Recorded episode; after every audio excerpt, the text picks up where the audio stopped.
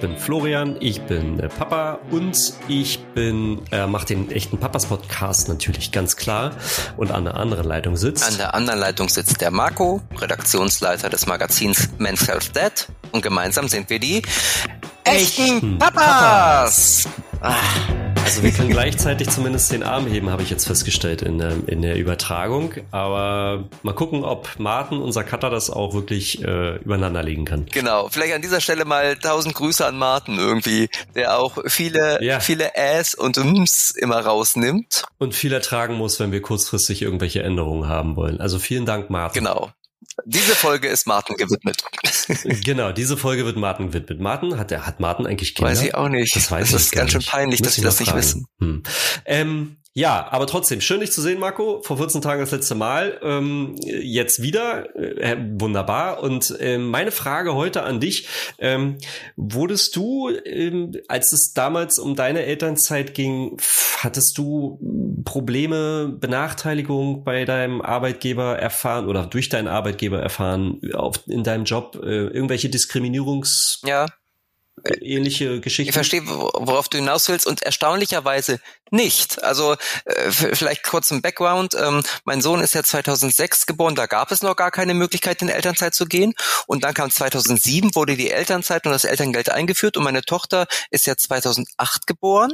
Und das heißt, ich war tatsächlich einer der ersten ähm, oder mit der ersten, die überhaupt Elternzeit genommen haben ähm, generell, aber natürlich auch bei uns in der Redaktion. Und ich bin dann auch gleich sechs Monate weggeblieben und ich habe da offene Türen eingerannt. Also das war total angenehm. Die einzigen, die so ein bisschen kritisch waren, waren meine Eltern. Die haben gesagt so, oh, hast du keine Angst, dass nach den sechs Monaten jemand anders irgendwie auf deinem Stuhl sitzt? Hatte ich nicht. Aber von meinem Chef war das irgendwie überhaupt kein Thema. Der hat gesagt, ja klar, geh in Elternzeit. Der hat sich gefreut, obwohl der damals auch noch gar keine Kinder hatte. Also, also insoweit ähm, fühlte ich mich da nicht diskriminiert und auch als ich zurückkam, war alles super eigentlich. Wie war es bei dir? Du warst ja Schon. auch, du warst ja auch sechs Monate, oder? In Elternzeit? Ja, genau. Mit deinem Sohn? Genau. Das fand mein ja, das, das fand mein damaliger Arbeitgeber nicht so prickelnd. Tatsächlich. Ähm, er, er wollte, dass ich weniger Zeit äh, mit meinem Sohn verbringe und wir wollten ja damals schon, schon immer, das haben wir ja auch sehr offen kommuniziert, ein halbes Jahr nehmen und wollten davon mindestens ähm, lange Zeit, also drei Monate waren es am Ende nach Neuseeland, Australien ähm, mit Camper das haben wir letztendlich auch gemacht. Ich habe meinen Kopf durchgesetzt, ähm, habe aber auch davor einen Aufhebungsvertrag noch unterschrieben, weil man wollte dann letztendlich nur, dass ich zwei Monate nehme, also das Mindestmaß an Elternzeit, bezahlter Elternzeit und ähm, danach vielleicht Teilzeit, muss man mal gucken, wie das Arbeitsaufkommen war. Ich fand bis heute, das war ein sehr, ähm, gut, das war ein sehr einschneidendes Erlebnis, hat mich geprägt, aber es hat mich auch auf gute Bahn gelenkt, weil einerseits äh, haben wir uns dadurch ja noch ein bisschen enger kennengelernt, weil ich habe ja daraufhin dann nach deiner Anfrage ähm, auch den Bericht geschrieben, ähm, den man ja noch lesen kann in der Mensa Stats von 2019, 18, 19, irgendwie so. 18, glaube ich, war es. Ähm, ja, also insofern, ich, ich habe das erlebt, ja. Mhm, okay. Doch, ähm, Gut, ja, mhm. umso spannender wird wahrscheinlich unser heutiges Gespräch. Ähm, wir haben nämlich die Sandra Runge zum Gast, eine Rechtsanwältin aus Berlin, die genau das zum Thema hat, Diskriminierung von Eltern und natürlich auch von Vätern und die jetzt ähm, gerade auch eine Initiative gestartet hat, Pro Parents, um denen so ein bisschen Einhalt zu gewähren, also tatsächlich dieser Diskriminierung. Und um was es sich da genau geht, wird sie uns jetzt erzählen. Super, ich freue mich. Hallo Sandra, schön, dass du da bist. Hallo Sandra. Bei uns Hallo. beiden, bei Flo und mir. Hallo. du, Sandra, ähm, wir fangen gleich mal an und ähm, wir fangen gleich mal mit deiner Initiative an. Du bist ja Initiatorin der Initiative Pro Parents und hast sie ins Leben gerufen, da viele Eltern beruflich diskriminiert bzw. benachteiligt werden. Ähm, um welche Art von Diskriminierung handelt es sich denn hier? Hast du da mal ein paar Beispiele für unsere Hörer, damit man sich das mal plastisch vorstellen kann, weil wahrscheinlich nicht jeder diese Diskriminierung schon erlebt hat in seinem Job? Ähm, ja, natürlich. Also ich kann das ähm, aus Perspektive meiner Arbeit sagen, meine Arbeit als Anwältin für Arbeitsrecht. Ähm, ich berate ja hauptsächlich Eltern, Mütter und inzwischen auch immer mehr Väter. Und ähm, ja, da wiederholen sich jetzt auch langsam immer mehr Fälle, ähm, bei denen es klassischerweise bei Vätern häufig darum geht, ähm, wenn sie in Elternzeit gehen, also wenn sie beispielsweise länger als zwei Monate in Elternzeit gehen oder wenn sie auch zum Beispiel mal Teilzeit beantragen wollen, dass sie da auch auf erhebliche Widerstände ihrer Arbeitgeber treffen und das dann häufig auch ähm, mit aufs Abstellgleis verbunden ist, schlimmstenfalls mit Kündigungen, Ausschluss von Karriereprogrammen und ähm, da natürlich auch äh, ein großes Benachteiligungspotenzial im, in, im, in der Eigenschaft als Vater liegen kann. Mhm. Und äh, ich weiß, Entschuldigung, im, im, im, ich habe auch gelesen, äh, du selbst hast ja auch schon mal Diskriminierung im Job erlebt, oder? Ja, also ähm, das ist natürlich auch so ein bisschen der, der Urknall für meine Arbeit gewesen, die ich heute mache. Also ich hatte tatsächlich nach der Elternzeit mit meinem großen Sohn, ich bin ein Jahr in Elternzeit gegangen, und wollte dann wieder Vollzeit zurückkehren an meinen äh, Arbeitsplatz. Ich habe damals in einem mittelständischen Unternehmen in der Rechtsabteilung gearbeitet. Und ähm, ja, ich kam am ersten Tag nach der Elternzeit wieder und äh, da wurde mir leider die Kündigung ausgehändigt. Völlig überraschend. Und das war natürlich auch ein krasses Erlebnis, ähm, mit dem ich überhaupt nicht gerechnet habe. Und es war dann auch alles noch eine sehr unschöne Geschichte. Und insofern kann ich mich da sehr gut in die Lage reinversetzen, wie es insbesondere ist, wenn man nach dieser hochsensiblen Zeit wieder einsteigen möchte in den Job äh, und dann ja irgendwie so Einbahnstraße ist plötzlich und man aufs Abstellgleis gestellt wird. Hm. Jetzt ähm, wird man oder jetzt erfährt man so eine Art von Situation ähm, in, in, an seinem Arbeitsplatz und ist dann ähm, wahrscheinlich noch ein bisschen, sagen wir mal, mutig und versucht sich aufzubäumen, aber juristisch können sich ja die Betroffenen da nicht gegen wehren, weil es da eine Gesetzeslücke gibt. So, ne? Genau, also, also insbesondere nochmal so aus Sicht der Väter gesprochen, ist es tatsächlich so, dass ähm, wenn man sagt, man möchte sich gegen eine Benachteiligung aufgrund äh, der Elterneigenschaft oder Vatereigenschaft wehren, ähm, es da keine richtige Allgemeinklausel gibt, um dagegen vorzugehen. Und ähm, das ist ja etwas, was eigentlich richtig in unserem allgemeinen Gleichbehandlungsgesetz aufgehangen werden müsste.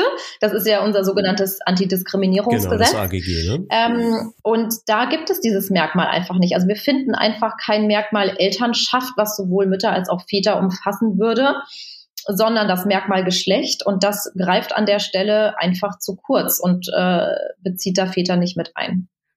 Okay, also es bezieht nicht nur ähm, also es bezieht ja nicht nur Väter mit ein, sondern auch Mütter nicht. Also du sagtest ja gerade, Elternschaft taucht da gar nicht auf, so dass man sich da irgendwie juristisch wehren könnte. Das ist sehr kompliziert, weil du hast äh, das Merkmal Geschlecht. Also es ist äh, natürlich so, dass zum Beispiel Mütter sind natürlich vom Antidiskriminierungsgesetz schon mitgedacht worden. Das ist total klar.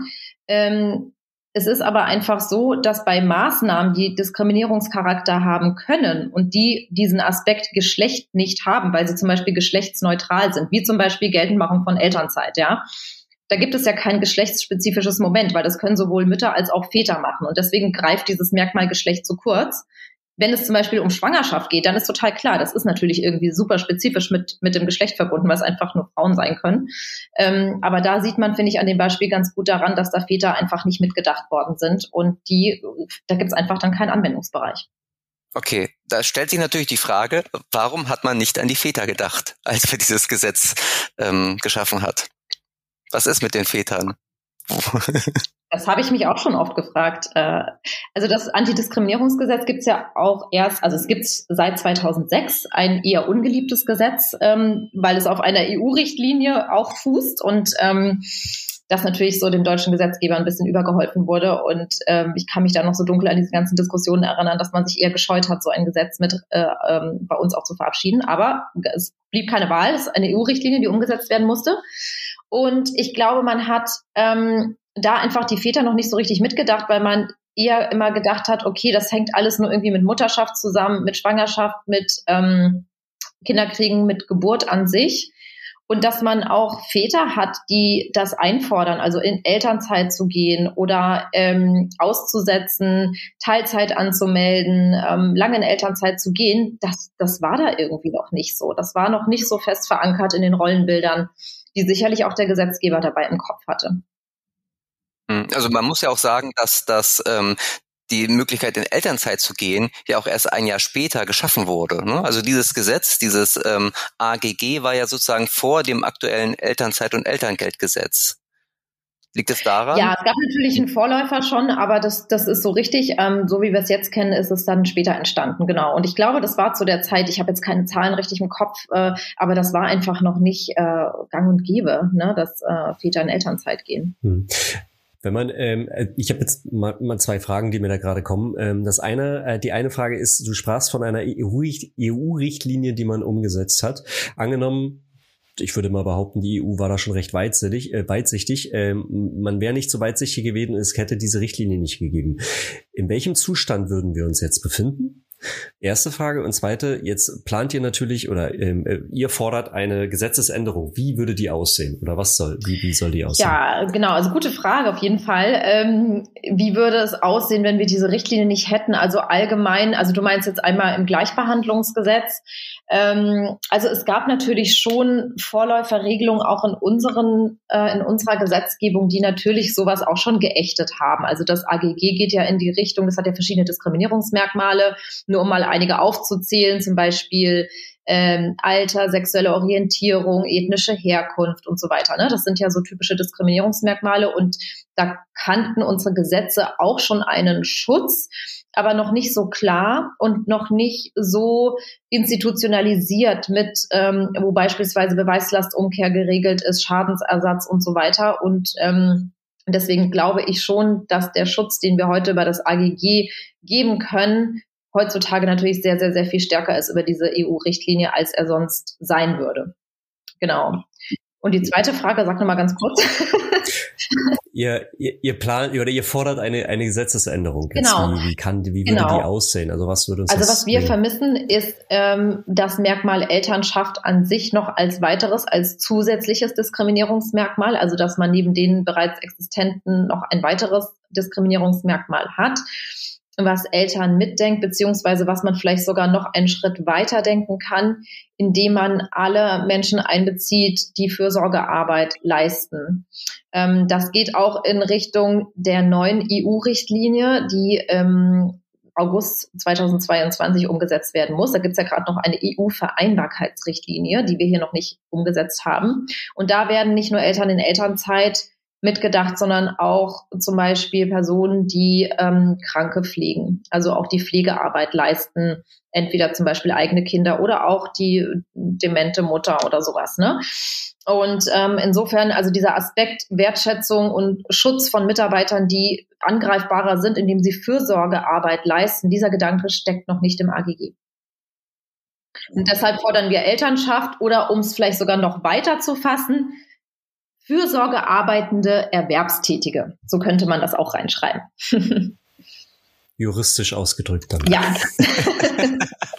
also ähm, bei einigen unseren Hörern dampfen jetzt wahrscheinlich schon die Ohren, weil ich finde, ähm, das ist ein schon nicht anspruchsloses Thema. Also man muss da schon sich ein bisschen reinarbeiten. Ich habe im Vorfeld ja auch schon ein bisschen nachgelesen. Ich will es jetzt noch einmal zusammenfassen.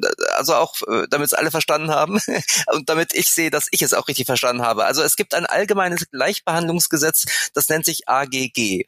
Und äh, dort fehlt momentan ähm, ein Diskriminierungsmerkmal, das Elternschaft heißt. Und dieses fordert ihr jetzt ein. Ja, also ihr möchtet, dass das AGG erweitert wird um das Diskriminierungsmerkmal Elternschaft. Wie aussichtsreich ist denn dieses ganze Unterfangen? Also ich sehe gerade sehr, sehr, sehr viele Entwicklungen, die in die Richtung hindeuten, dass es aussichtsreich ist. Aber natürlich bin ich keine Gesetzgeberin ähm, und habe natürlich aber trotzdem sehr große Hoffnung, dass es der Gesetzgeber ernst nimmt und umsetzt, sicherlich frühestens in der nächsten Legislaturperiode. Aber vielleicht, um das nochmal so ein bisschen zu konkretisieren. Also wir haben einmal Corona gerade. Das ist ein Riesenthema, gerade auch für Eltern. Ähm, das zeigt, dass Eltern gerade sehr viel lauter werden, dass sie mehr ihre Rechte einfordern, dass sie sich bemerkbar machen, dass wir ein riesen Wertschätzungsthema haben in Bezug auf Elternschaft und das, was Eltern leisten.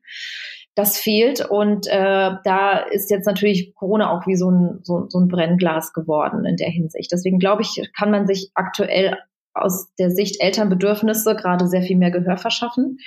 Und dann haben wir, wie gesagt, diese EU-Richtlinie, die umgesetzt werden muss das wird politischen Druck geben, dass ähm, ist noch nicht so richtig auf der Agenda. Es ist ja auch noch ein bisschen Zeit. Aber das gibt uns dann natürlich auch nochmal Rückenwind. Und das, was wir jetzt einfach machen, ist, dass wir das Thema an die Öffentlichkeit bringen, dass es dort diskutiert wird, dass es die Politik auf dem Schirm hat. Und ähm, wir sind zum Beispiel auch im engen Kontakt mit der Antidiskriminierungsstelle des Bundes. Das hat jetzt vielleicht auch der ein oder andere zum ersten Mal gehört, aber wir haben ja tatsächlich auch in Deutschland eine Institution, die sich, äh, die genau dafür geschaffen ist, ähm, um ein, eine Anlaufstelle für Diskriminierende zu sein. Und die sehen das ja auch ähnlich. Also die kriegen ja auch Beschwerden in der Hinsicht. Ne? Da kann man sich immer beschweren, wenn man sich diskriminiert fühlt und die helfen auch weiter. Und ähm, die sehen das ja ähnlich, genau. Und deswegen glaube ich schon, dass da, also ich bin mir, ich bin mir sicher, dass sich da was bewegen wird. Und die EU hat es auch auf dem Schirm. Da gibt es auch immer mal die Diskussion Parenthood, wie kann man das noch besser schützen, auch wirklich vor dem Hintergrund Corona. Also Corona ist ja gerade auch ein absoluter Motor für solche gelagerten Diskussionen. Okay. Und ihr habt ja auch sozusagen eine Petition gestartet, ähm, die das Ganze noch verstärken soll, ne? damit ihr auch jetzt einen Schritt weitergehen könnt. Magst du noch dazu genau. was sagen? Ja, also ich hatte immer echt richtig viel Respekt vor Petitionen. das ist halt schon so, wow, 50.000 Unterschriften. Ähm, wir haben das aber deswegen gemacht, um einfach nochmal zu zeigen, äh, dass da was dahinter steckt. Und wir wollen, also ich meine, du musst dir überlegen, du musst ja, also wir sind ja nicht, ich will jetzt nicht sagen Laien, aber wir sind jetzt quasi wie Otto Normalverbraucher und wollen jetzt eine Gesetzesänderung. So welche, welches Mittel hast du denn, wenn du jetzt nicht unbedingt politisch aktiv bist oder im Bundestag sitzt, ja? Und da ist ja zum Beispiel eine Petition auch ein, ein sehr gutes Mittel, ähm, indem man einfach Unterschriften sammelt und die beim Bundestag einreicht, ja. Und wenn wir diese 50.000 Unterschriften zusammen haben, dann können wir das an den Petitionsausschuss des Bundestages herantragen und der muss dann zumindest entscheiden, ob er sich damit beschäftigt oder nicht. Und das wollen wir natürlich erreichen. Jetzt ähm, sagte Marco ja auch schon, oder beziehungsweise wir haben festgestellt, Corona ist einerseits ein Brennglas, das kriege ich als äh, Vater eines viereinhalbjährigen, der die ganze Zeit jetzt gerade zu Hause ist, auch sehr gut mit. Das heißt, ich kann jetzt das total nachvollziehen und bin da absolut äh, dabei. Jetzt ist aber so eine Gesetzesänderung ja auch kein einfaches Unterfangen, ähm, beziehungsweise ähm, gerade aus Unternehmer, äh, als Unter Unternehmersicht, wo ich weiß, aha, da wird sich noch mal was ändern. Wie groß wäre der Aufschrei? ähm, in der Wirtschaft äh, dahingehend. Ähm, Gibt es da viele Schmerzen dann oder ähm, sind die eigentlich schon so weit, dass sie es wegstecken könnten? Also ich warte tatsächlich immer noch so ein bisschen auf den Aufschrei, also weil ähm, wir haben natürlich mit ganz vielen Leuten gesprochen und tatsächlich gab, also ist jetzt noch nie so an uns sowas direkt herangetragen worden wie, oh Gott, das ist der letzte Bullshit und das wollt ihr uns auch noch aufbürden und gerade jetzt, wo die Wirtschaft irgendwie den Bach runtergeht, also sowas gab es bisher tatsächlich nicht. Und ich hoffe auch, dass man so ein bisschen diesen Twist hinbekommt, dass das überhaupt nicht unbedingt auch mal zwingend was Negatives sein muss. Klar ist es nicht cool, wenn man als Arbeitgeber eine Diskriminierungsklage an den Hals kriegt und jemand Schadensersatz einfordert, aber es geht uns ja auch gar nicht darum, jetzt Arbeitgeber mit Klagen zu überschütten, sondern eher ein neues Bewusstsein zu schaffen. Weil wenn das verankert wäre im Gesetz, wären ja Unternehmen auch verpflichtet, sich in puncto Familienfreundlichkeit nochmal ganz anders aufzustellen. Und deswegen, das ist für mich oder für uns ist das eher so ein Motor, dass man das auch wirklich ernst meint, weil Familienfreundlichkeit ist ja eben nicht, dass man da sich ein großes Siegel irgendwo auf seine Webseite stellt, haha, wir sind familienfreundlich, sondern man muss das ja auch umsetzen bis ins kleinste Detail. Und wir würden durch diese Gesetzesänderung ja zum Beispiel auch Gremien in Unternehmen den Rücken stärken. Und ähm, das würde sicherlich vieles beschleunigen, damit man Familienfreundlichkeit auch endlich mal ernst nimmt. Wobei die Auseinandersetzung wahrscheinlich ähm, auf, auf Abteilungsebene, also wenn ich da jetzt an meine Erfahrung in dem Bereich zurückdenke, ja doch schon relativ groß sein kann. Ne? Also die Krallen auszufahren fällt denen ja da nicht schwer, wenn es um Benachteiligung für, für, für die Unternehmen geht. Du meinst jetzt also, wenn Arbeitgeber denken, dass das für sie ein Nachteil sein könnte in so einem Gesetzgebungsverfahren? Ja, genau, genau. Ja, ja. klar. Also ja. natürlich wird man sich auch mal, und, und ich freue mich da ehrlich gesagt auf diese Diskussion, auch mit Arbeitgeberverbänden mal sprechen müssen. Und die werden das sicherlich auch nicht so cool finden. Aber wir haben ja zum Beispiel auch schon mit arbeitgebernahen Parteien gesprochen. Also wir hatten zum Beispiel jetzt neulich mal einen Talk mit der FDP, die dann, also mit einer Abgeordneten, ähm, die dann auch irgendwie erst meinte, so sie war da irgendwie total irritiert, als sie das erste Mal gelesen hat, aber dann fand sie die Idee eigentlich gar nicht so schlecht. Und man kann sich das ja heute auch gar nicht mehr leisten. Ja, also die Generation, die jetzt auch kommt, ähm, die, die fragt das in, in, einem, in einem Bewerbungsgespräch. Das wird eingefordert. Den Leuten ist Geld gar nicht mehr so wichtig. Denen ist Familienfreundlichkeit wichtig. Denen sind flexible Arbeitszeiten wichtig. Und ähm, da glaube ich schon, dass ähm, man gute Fachkräfte, wenn man die langfristig an sich binden möchte und auch vielleicht bei den Kinderkriegen noch gar nicht so sehr auf dem Plan steht, dass man das insbesondere natürlich auch erreicht, wenn man in der Hinsicht authentisch ist. Und deswegen sehe ich das eher als nochmal eine, eine Beschleunigung an, als eine Unterstützung an, die den Unternehmen auch im Endeffekt hilft.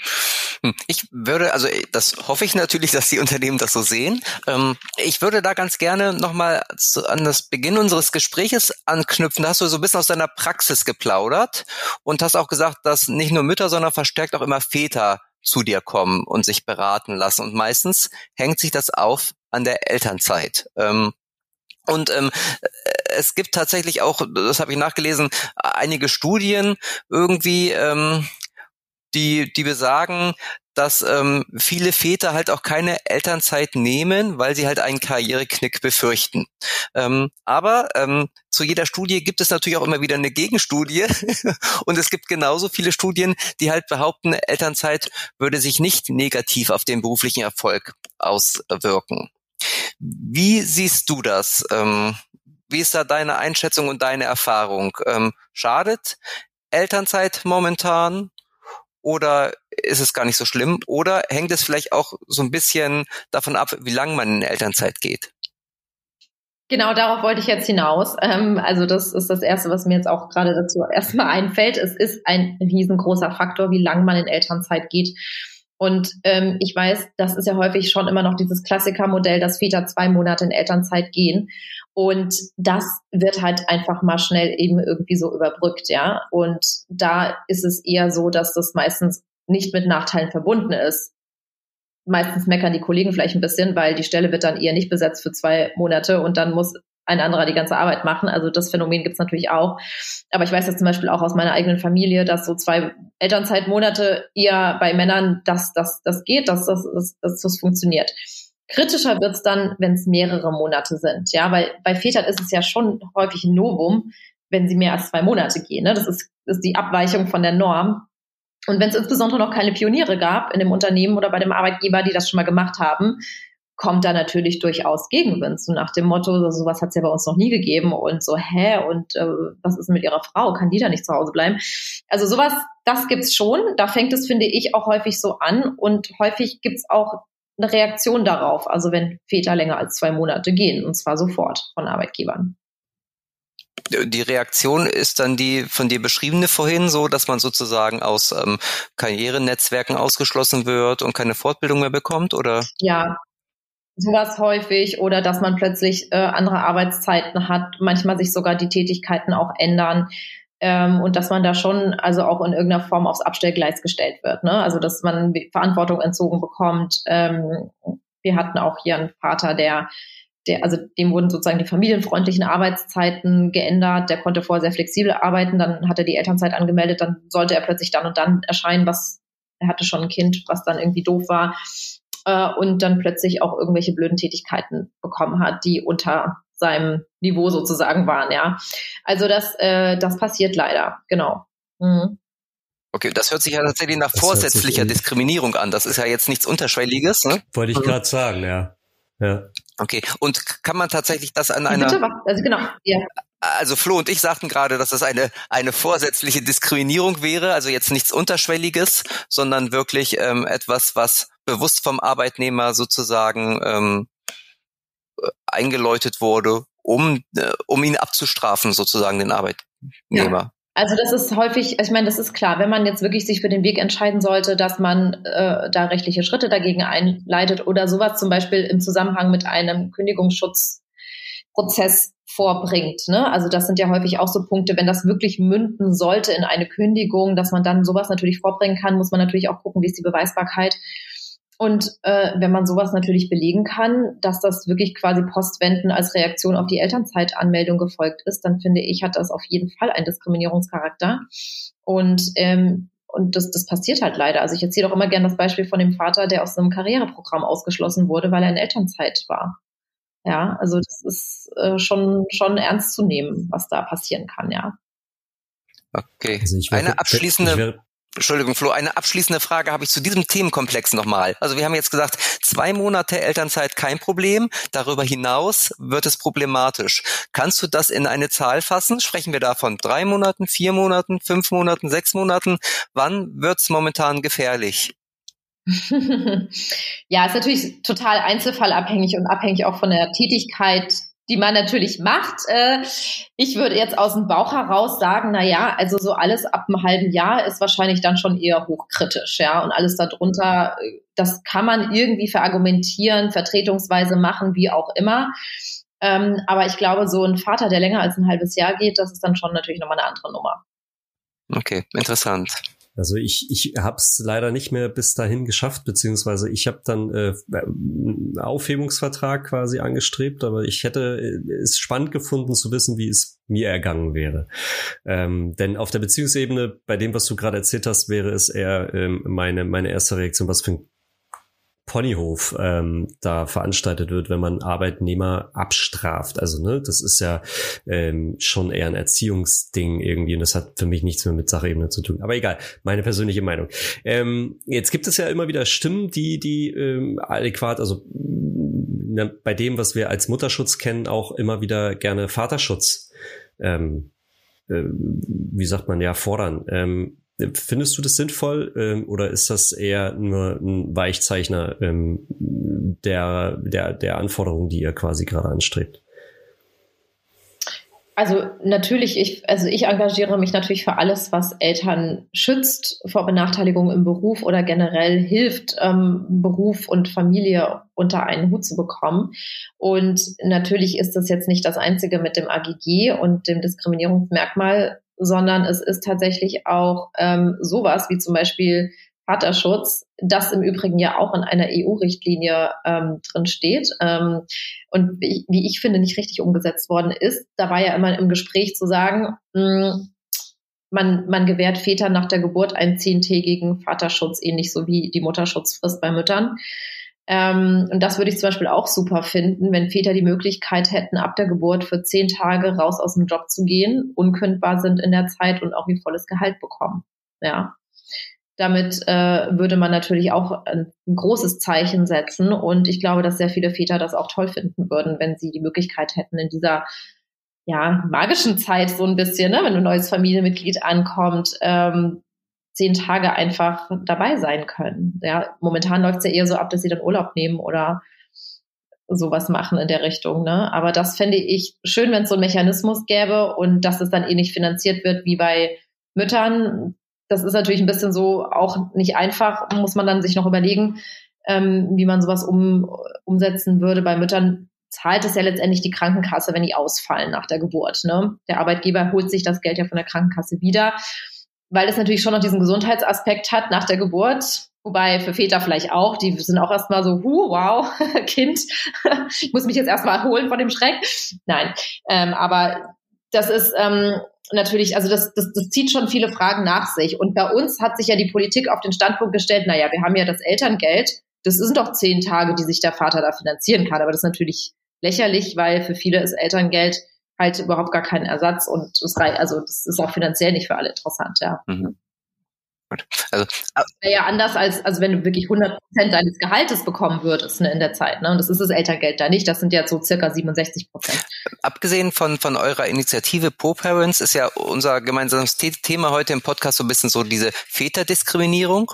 Und wenn man da über den Tellerrand schaut und nicht nur aufs Arbeitsrecht schielt, kommt man schnell natürlich auch zum Familienrecht. Ähm, viele Trennungsväter beklagen da eine totale Benachteiligung. Und jetzt weiß ich, dass du Arbeitsrechtlerin bist und keine Familienrechtlerin. Aber magst du trotzdem mal zum Abschluss unseres Gesprächs noch mal eine kleine Einschätzung geben, wie es in diesem Gebiet aussieht? Oder traust du dir das zu? Also tatsächlich ist das überhaupt gar nicht mein Bereich Familienrecht. Das sage ich auch ganz äh, ehrlich und direkt, weil äh, ich Arbeitsrecht und Familienrecht immer sehr, sehr gerne voneinander trenne.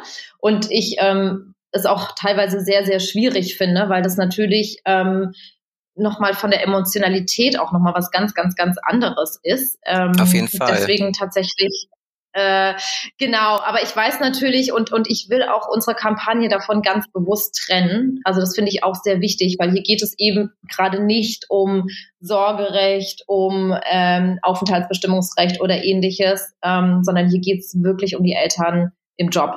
Also das ist, äh, ist für mich was, was komplett anderes und ähm, da, da bin ich tatsächlich eher zurückhaltend. Mhm, genau, aber Handlungsbedarf scheinbar siehst du auch dort irgendwie. Bloß jetzt nicht für dich, sondern für jemand anderen. Ja, also natürlich gibt es viele Sachen, die man irgendwie nochmal überdenken könnte. Und äh, da ist sicherlich auch gerade einiges im Fluss. Ähm, aber ich bin tatsächlich da auch gar nicht so tief drin momentan. Ich kriege das immer mal wieder am Rand mit. Äh, ich habe tatsächlich auch mal Familienrecht eine Zeit lang gemacht in, in meinem Studium, aber ich habe dann auch ganz schnell gemerkt, ähm, das ist äh, dafür muss man echt äh, ein gutes dickes Fell haben, auch von der Emotionalität her. Also ich finde Arbeitsrecht ist schon emotional genug. Und äh, deswegen bin ich da, äh, bin ich da eher zurückhaltend. Aber natürlich kriegt man aus seinem Bekanntes, Bekanntenkreis, aus seinem Freundeskreis da immer irgendwas mit. Und ich weiß, es gibt immer zwei Perspektiven, ja. Und natürlich hat ein Kind ähm, Grund, also man finde, ich finde beim Familienrecht muss man gerade auch sehr viel vom Kind aus her sehen. Ne? Und das ist aber natürlich auch schwierig, weil jeder hat da natürlich seine eigenen Vorstellungen und gerade wenn es bei Erziehungsthemen was aufeinander prallt oder jeder Elternteil sagt, er weiß, was gut ist für das Kind, das ist, ist natürlich ganz, ganz schwierig, ähm, das zu beurteilen. Aber Kindeswohl ist für mich ähm, eigentlich bestimmend und ich hoffe sehr, dass das in Zukunft auch so bleibt. Hm. Ich habe doch noch eine abschließende Frage zur, ich muss da nochmal zurückkommen, ähm, gerne zu deiner Initiative, ähm, bevor ich dann auf die allerletzte Frage, die äh, unsere Spotify-Frage zurückkomme. Ähm, angenommen, du würdest morgen früh aufwachen und die 50.000 Unterschriften wären da. Wie ginge es dann weiter, um das mal vielleicht ähm, nochmal so versuchen zu zeichnen, wie, wie, wie schnell, von, von welchem Zeitraum sprechen wir hier, wie, wie ihr das anstrebt, was, was kann man sich da vorstellen? Ja, also ich glaube, ich würde erstmal eine riesengroße Party feiern, wenn das so wäre, von einem Tag auf den anderen. Zumindest eine Online-Party. Ich glaube, ich würde irgendwie Livestream machen und würde irgendwie alle einladen und laute Musik und keine Ahnung. Also ich würde mich riesig freuen, natürlich. Ähm, und dann würde ich so, also es ist natürlich so, wir haben, wenn wir die 50.000 Unterschriften haben, können wir es beim Bundestag einreichen. So, das ist aber ein formales Ding, was noch äh, vorbereitet werden muss, geschrieben werden muss und so weiter. Und das wird auch noch dauern, ein paar Wochen, ich glaube sogar bis zu ein paar Monaten. Ich habe jetzt auch noch irgendwo gelernt, dass dieser Petitionsausschuss des Bundestages auch nicht jede Woche tagt, sondern auch in Abständen. Und das heißt, es kann gut sein, dass dann jetzt erstmal gefühlt Wartezeit ist für ein paar Monate. Leider. Das ist, sind dann auch so diese Verwaltungsmühlen. Dann haben wir jetzt Sommerpause bald. Ich glaube, die ganzen Sitzungen enden sowieso irgendwann äh, Ende Juni. Dann ist da erstmal eh da, da geht gar nichts erstmal der politischen Bühne, dann kommen die Wahlen. Also ich meine, also ideal wäre es natürlich schon, wenn das dann irgendwann sich in die nächste Legislaturperiode zieht, damit dann gleich die oder vielleicht sogar der Familienminister, der nächste, sich dann auch damit nochmal intensiv beschäftigt. Ja, und dann, dann müssen wir natürlich abwarten, wie der Bundestag dann damit umgeht, ob der sagt, okay, interessant, äh, das bringen wir mal in eine, in eine öffentliche Anhörung mit rein. Aber parallel würden wir natürlich viel politisch noch weiter äh, dran arbeiten und äh, mit der Lobbyarbeit weitermachen, die wir schon angefangen haben. Ja, und dann wird sicherlich der nächste Paukenschlag dann auch sein, wenn die, ähm, also die, die Antidiskriminierungsstelle des Bundes, die haben ja äh, Studien in Auftrag gegeben zum Thema Benachteiligung von Eltern im, äh, in der Berufswelt. Und das kommt, glaube ich, auch irgendwann im Herbst. Ja, und dann hoffe ich mal, dass das dann auf der politischen Agenda erscheint. Ich. Jetzt habe ich tatsächlich auch noch eine aller, allerletzte Frage, bevor Flo mit der aller, aller, allerletzten Frage kommt. Und zwar fiel mir das gerade ein, weil du von unserem Familienminister gesprochen hast, von unserem nächsten. Was wünschst du dir denn? Wünschst du dir einen Familienminister oder eine Familienministerin wieder? So ganz persönlich. Also ich habe tatsächlich mal so ein bisschen über diese Frage nachgedacht und dachte mir so, vielleicht sollten wir mal wirklich alles mal umdrehen irgendwie und Frauen in Ministerposten bringen, wo bisher vielleicht noch nie eine Frau drin war, und Männer in Ministerposten, wo Männer eher die Seltenheit sind. Ich glaube, es gab schon männliche Familienminister. Ich habe das irgendwann mal sogar recherchiert. Aber ich fände es ehrlich gesagt gar nicht so schlecht. Vielleicht würde das auch noch mal äh, einiges bewirken können, weil ich finde, die Väter sind da ein ganz wesentliches Element ähm, im Hinblick auf äh, Vereinbarkeit von Familie und Beruf und ähm, auch die Änderung von althergebrachten Rollenbildern, Übernahme von Fürsorgearbeit. Also vielleicht wäre das gar nicht mal so schlecht. Ja, das könnte der Habeck eigentlich ganz gut machen. Der hat schon mal ein Vaterbuch geschrieben, finde ich. Stimmt, vielleicht der, keine Ahnung, ja, das wäre ganz interessant. Dann hätten wir vielleicht dafür mal eine Finanzministerin. Ich, glaub, da, ich weiß jetzt da schon mal eine gab. Verteidigungsministerin hatten wir ja schon. Also das müsste man wirklich, ich wollte es mir wirklich, ich habe die Zeit noch nicht gefunden, ich wollte es mir wirklich mal ganz genau anschauen, wo gab es vielleicht einen Ministerposten, den noch nie eine Frau inne hatte. Ja, also warum nicht? Dann würde ich sagen, lasst uns mal eine Petition dafür starten. Oh Gott, ja, weiß ich nicht, ob ich die Kraft noch habe. Nein, ich finde, ich finde, man kann ja, man kann ja langsam anfangen und ich glaube, eure Petition ist da einfach gerade äh, eher akuter als äh, klar. Als also es gibt natürlich noch eine ganze Menge zu tun und ich glaube, ich habe auch irgendwo gelesen, dass die Anzahl der Petitionen gerade zunimmt und dass das sowieso generell irgendwie ein, Trend ist, politische Sachen durch ja durch Initiativen oder durch Petitionen oder wie auch immer auf die politische Agenda zu äh, bringen. Es scheint irgendwie ein Trend zu sein. ja, die machen einfach ich glaub, wenig das macht da. Ja. Ja, und, und das macht natürlich das Online-Medium, äh, beziehungsweise äh, ne, die, die, die Möglichkeit einfach auch. Ja, dann, ich meine, wenn, äh, wenn man hört, wie Wahlen auch äh, Wahlkampf jetzt betrieben wird oder bei der US-Wahl, haben wir ja auch alle mitgekriegt, was da passiert ist. Also ich meine, das ist ja schon echt ein Faktor ne, für, für Wahlen. Ja. Jetzt wirklich, wirklich, wirklich die allerle allerletzte Frage.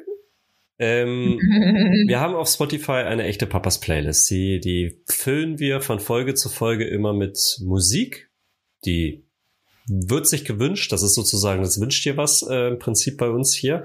Und ähm, wir würden dich gerne fragen, welches Lied geht dir gerade irgendwie vielleicht durch den Kopf oder welches hast du gerade irgendwie als Ohrwurm, was du sagst, hey, das muss definitiv auf diese Liste? Oh, das ist jetzt aber eine echt schwierige Frage. Ich höre natürlich auch immer die Radiosongs rauf und runter, weil ich viel Auto fahre. Ähm, Gott, das muss ich es mal kann auch ein, Es kann auch ein Lied sein, das dich sozusagen in deiner Elternschaft begleitet hat. Ähm, muss jetzt nichts Aktuelles sein, kann, aber äh, auch gerne das Schlaflied deiner Kinder oder oder wenn du beim Stillen was gehört hast oder oder halt irgendwie oder oder an dem Abend, nicht, an dem du, du die Petition aufgesetzt hast. Das wäre natürlich, das wäre. oh Gott, ich glaube, da habe ich auch, da habe ich gar keine Musik gehört. Aber es gibt tatsächlich ein Lied, was ich echt gern mag. Mir fällt noch nicht ganz der Titel ein. Und zwar stammt das aus, auch aus einem meiner Lieblingsfilme aus, die Reifeprüfung von Simon und Garfunkel. Aber mir fällt gerade der Titel Ach, das nicht recherchieren ein. wir. Das, das, das, das, das, recherchieren. das recherchieren wir. Wie das bitte? ist kein Problem. Das machen wir. Ja, macht okay. das mal. Ich schicke euch das noch also, zu. Das mag ich sehr gerne. Lieblingslied von Dustin, das, äh, ähm, während Lied. er die Reifeprüfung drehte. Ja, genau. Das ist, ich finde, das ist so ein toller Film und ähm, da gibt es ein Lied, was ich sehr gern mag. Aber Wunderbar. das sage ich euch. Dann findet ihr also ähm, Simon und Garfunkel aus der Reifeprüfung oder die Reifeprüfung. Ja, bisschen älter schon, aber immer ja, wieder gern gehört. Also, cool. Ja. ja, schön. Gut, also dieses Lied dieses Lied kommt auf unsere echte Papa-Playlist bei Spotify, die man abonnieren kann, genauso wie diesen Podcast, ähm, den ihr natürlich nicht nur abonnieren, sondern auf jeden Fall auch anhören und im Idealfall auch bewerten könnt. Ähm, und ähm, wenn ihr Fragen habt zu dieser Folge allgemein oder ähm, was auch immer, kann man uns auf jeden Fall schreiben. Wir freuen uns über jede E-Mail und der Flo der kennt immer unsere E-Mail-Adresse genau, so gut. Sie immer noch podcast.echtepapas.de. Dahin könnt ihr uns Fragen stellen äh, oder schreiben, E-Mail und könnt uns äh, Lob aussprechen. Äh, wenn ihr Fragen zu ähm, äh, der Initiative habt, zu Sandra habt, dann auch gerne, leiten wir gerne weiter. Ansonsten findet man sowieso sehr viel Information eben auch zu, zu ProParents und ähm, genau. Genau, vielleicht sagst du, Sandra, einmal noch einmal ganz kurz die URL, wo man sozusagen gesammelt alles findet, auch mit den Unterstützern und euren Forderungen und wie der Stand der Petition ist. Wo muss man da ins Internet gehen? Genau, also ihr könnt natürlich gerne einmal auf unseren Instagram-Account gehen. Da haben wir einen Linktree, da ist eigentlich alles drin. Also wir haben äh, unter dem unter Pro Parents Initiative findet man uns bei Instagram sehr gut. Ansonsten auch gerne über meinen Instagram-Account Sandra Maria Runge und die Petition ähm, findet man unter Brigitte tatsächlich slash petition.de. Genau. Und wir freuen uns natürlich sehr, wenn dieser Link weitergeteilt wird und ähm, dass die Petition unterschrieben und weiter verbreitet wird. sehr gut. Ja. Werden wir auf jeden Fall nochmal in unsere Beschreibung mit reintun. Genau. Super. Und ich habe auch schon unterschrieben. Also ähm, meine Stimme habt ihr. Sehr genau. Gut.